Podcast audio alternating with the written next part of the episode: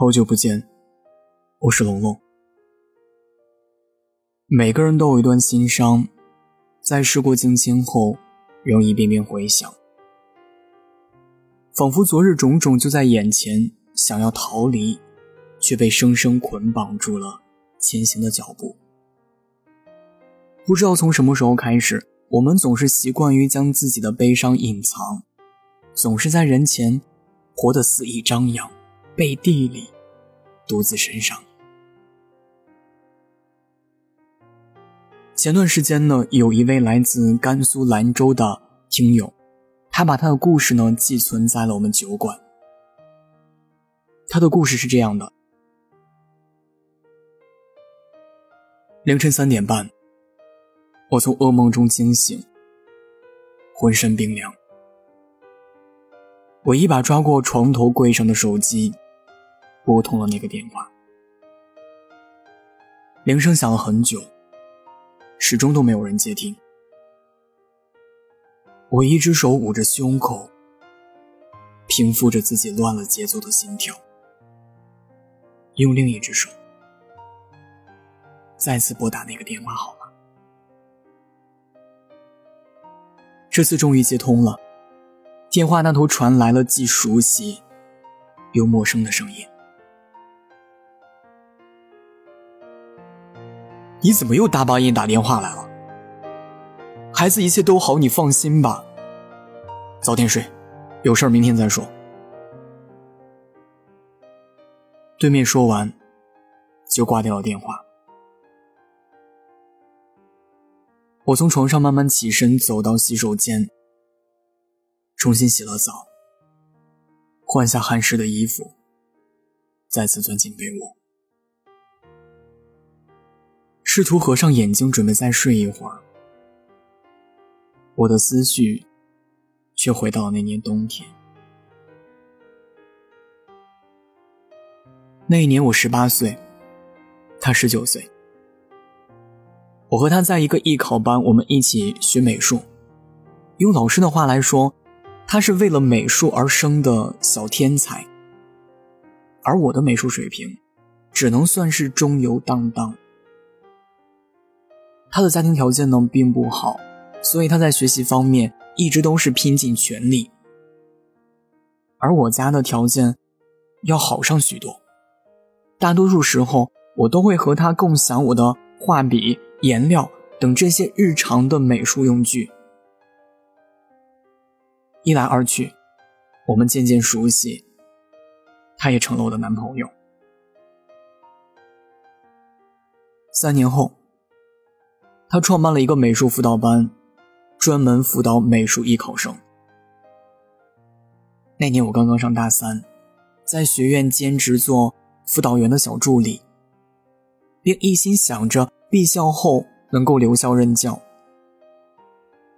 他面临着大四毕业季，全身心投入在了辅导班上。可奈何他除了对美术方面有天赋，对做生意。一窍不通。辅导班开张几个月之后，只招到了三个学生，收到的学费都不够交房租和购买教具的。眼看着辅导班就要泡汤，他对我软磨硬泡，撒娇耍赖，几乎用上了所有的招数，说服了我去帮他招生。就这样，他负责教学，我负责招生和所有的杂事。我们的美术辅导班在开张几个月之后，才有了点样子。我包揽了一切他做不了、不愿意去做的事儿，其中包括洗调色盘、洗画笔、做动桌椅。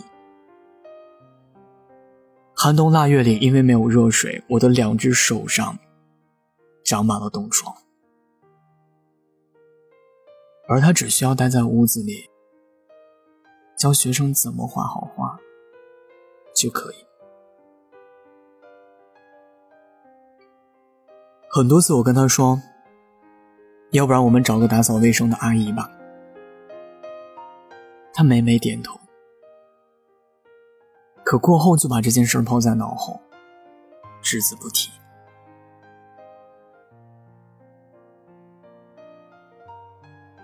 在我艰难的配合下，辅导班逐渐走上了正轨，学生越来越多，口碑也慢慢传了出去。辅导班开设的第三天，某一天晚上关门前，他一本正经给我说：“我们结婚吧。”我愣了一下，毫不犹豫的点头。顺理成章的，他从我的男朋友变成了丈夫，我从他的女朋友变成了妻子。我们的日子还是一如既往。过得有些平淡，但还算是温馨、充实。婚后没多久，我们把婆婆接到兰州。婆婆来了之后，我又增加了一项照顾婆婆的工作，每天变得更加忙碌，跟所有的新婚家庭一样。我们也不可避免的被老人家催生，因我的身体原因，受孕几率比一般人要小得多，而且工作一直都在忙，我也没有太在意怀孕这件事儿。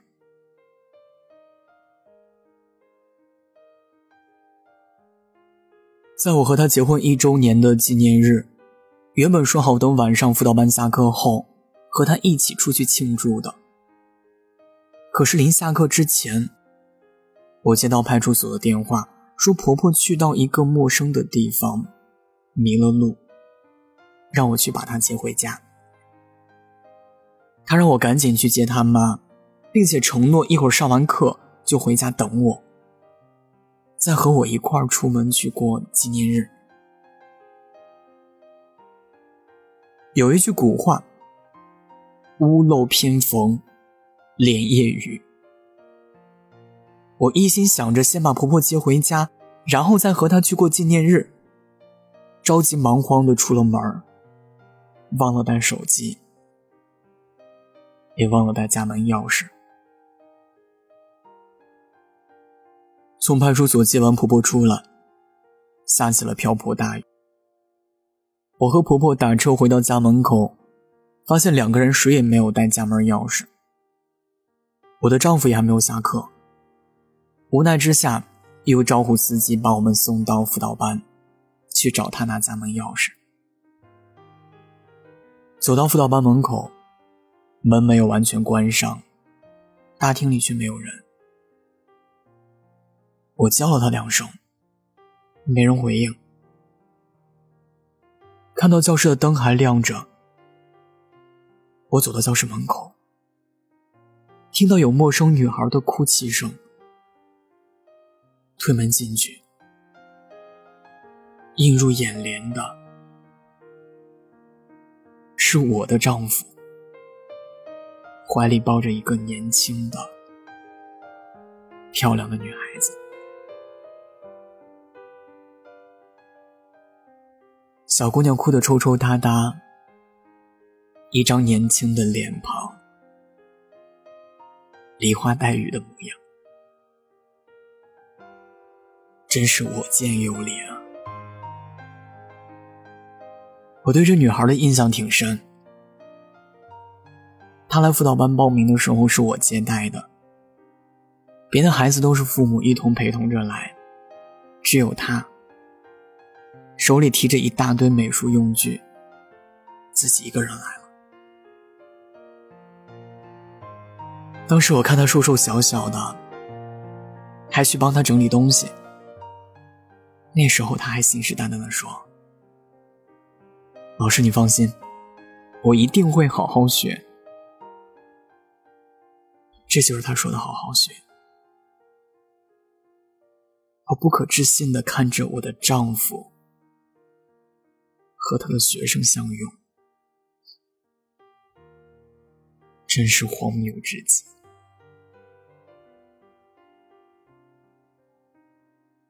顾不上外边的大雨，那一刻我只想逃离那间屋子，走到个干净的地方，去呼吸新鲜空气。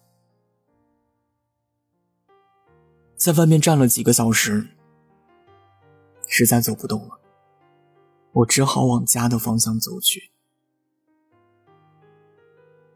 婆婆听到我的敲门声，赶紧给我开了门，并推着我往浴室走，嘱咐我赶紧洗个热水澡，给我拿了两颗感冒药，让我别不小心感冒了。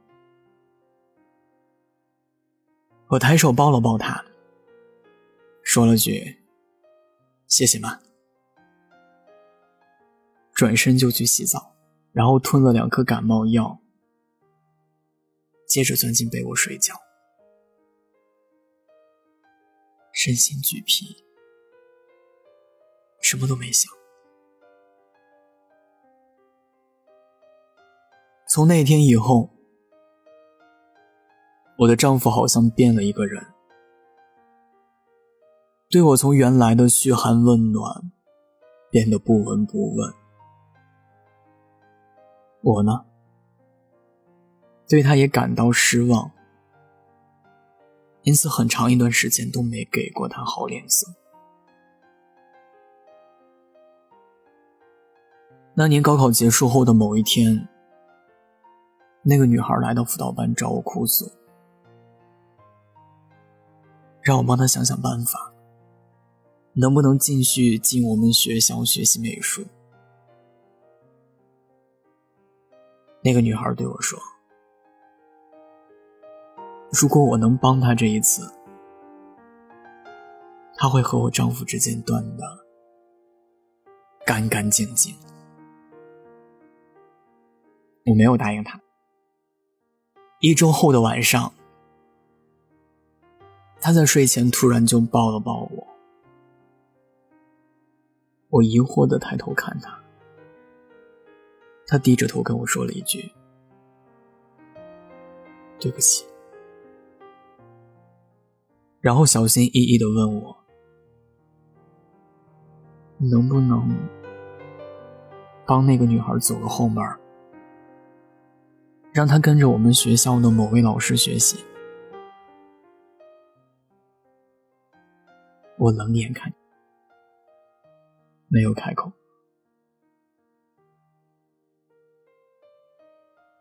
过了好一会儿，他好像是下定了某个决心。信誓旦旦的跟我说：“你放心，我以后都不会跟他再联系了。他答应不再纠缠我。”是的，我一直都知道，他们之间联系不断。我的丈夫甚至还有好几次夜不归宿。但我什么都没问，生怕只要我一开口，我们这看上去还算和谐的婚姻生活就会彻底打碎。看着他那张诚恳的脸，我答应了他这个请求，也难得的睡了几个月来的第一个好觉。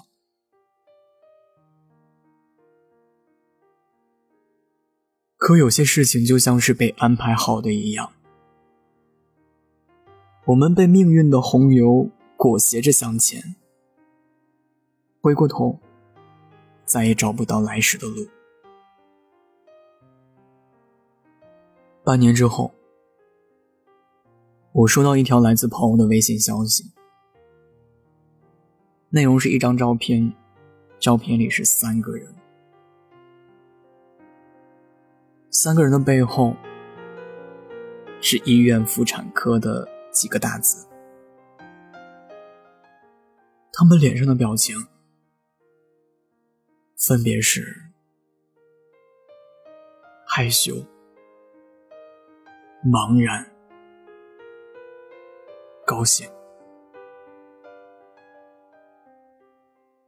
我盯着手机屏幕里那两张熟悉的脸。手里拿着帮女孩办好的入学材料，人就站在教务处的楼梯口，久久不能回神。猛然间听到远处有学生的打闹声，我才意识到自己已经站了很久，腿都麻了。抬起脚想要走下楼梯，却被人在身后推了一下，直接滚了下去。滚下楼梯的那一刻，我的脑海里依旧是照片里。那三个人脸上的表情，以及帮女孩办完的材料上盖的鲜红的章，这红色是真的好鲜艳，就像是象征着生命的鲜血。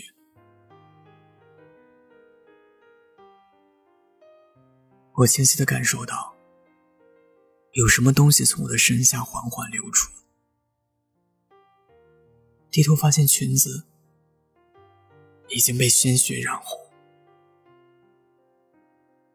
身后赶来的学生吓坏了，一边道着歉，一边帮我打了幺二零。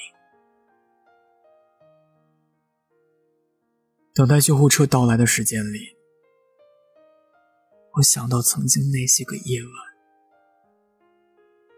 婆婆躲在房门口听墙角。我何尝不知道，他一直就想要个孙子。可是现在，我不知道自己能不能留住他的孙子了。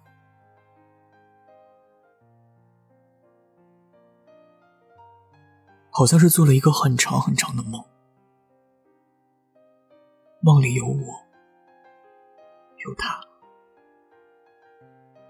我笑得很慈祥的婆婆，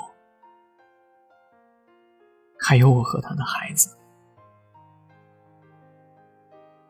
睁眼之前，我听到了身边有滴滴滴的声音，还有各种机器运作的声音。一个念头在脑海中炸我这是被抢救了，费了好大的力气，努力睁开眼，看到身上连着很多的管子，动弹不得，我感到一阵绝望。值班的护士却是一脸的欣喜，嘱咐另一个护士给医生说：“我醒了。”医生来了以后，告诉我，孩子已经足月，虽然由于意外事件剖腹产，但是很健康，已经出院，被我的丈夫抱回家了。我因为摔跤导致大出血，被抢救，留下了后遗症。虽然医生没有说后遗症是什么。可我知道，今后的我恐怕再也不能怀孕生子了。在医院待了一个月，我出院回家，推开家门之前，我停住了脚步。屋子里传来的分明是三个人的笑声，而我的孩子。才刚满月，还不会说话，可想而知，这多出来的声音是谁？哆嗦着掏出钥匙，打开门，屋子里原本还在说笑的三个人同时转过头，看着我，满脸的尴尬显而易见。我选择了无视这三个人的表情，径直走向婴儿推车。抱起了我的儿子，走进房间。他也跟着我一起走了进来。把孩子哄睡后，我平静的对他说：“我们离婚吧。”他愣了一下，开口说：“你想走可以，孩子必须留下。”我抬眼看着他，当然，毕竟这是你的儿子。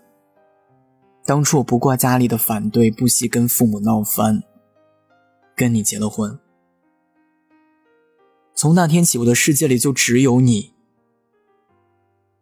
从今以后，我又要孤身一人，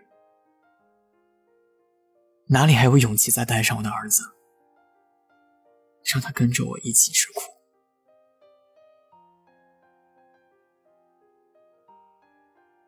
叹了口气，我有些遗憾的开口：“从十八岁到二十六岁，我们在一起整整八年的时间，跨过了七年之痒，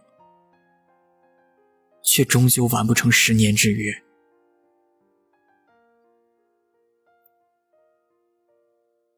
我看到他的眼里。好像闪过了一丝难过，可这都不重要。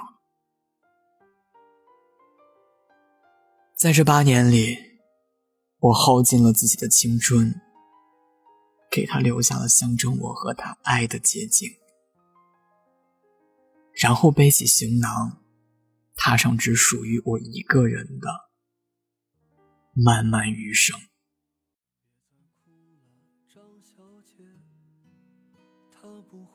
再回来了，过去就当作是场梦吧，这场梦该醒了。其实真的没有谁离不开谁，日子还是一样的过。时间会让伤痕愈合，就当它从没来过。就让我忘了曾经的那个人，忘了曾经的难舍难分。当初为了爱情也曾奋不顾身，却只换来满身伤痕。就让我忘了曾经的那个人，忘了曾经的难舍难分。相信爱的年纪让我遇见了你，遗憾没能走。到一起。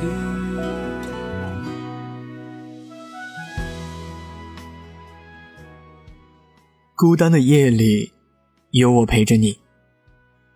我是守夜人龙龙，微信公众号搜索“念安酒馆”，想念的念，安然的安，就可以找到我。我在厦门，对你说晚安，亲爱的你，好梦。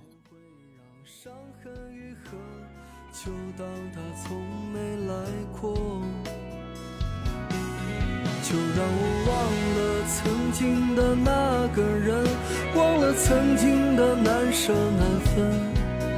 当初为了爱情也曾奋不顾身，却只换来满身伤痕。就让我忘了曾经的那个人，忘了曾经的难舍难分。相信爱的年纪让我遇见了你，遗憾没能走。到一起，就让我忘了曾经的那个人，忘了那段刻骨铭心的感情。当初为了爱情也曾奋不顾身，却只换来满身伤痕。就让我忘了曾经的那个人，忘了曾经的难舍难分。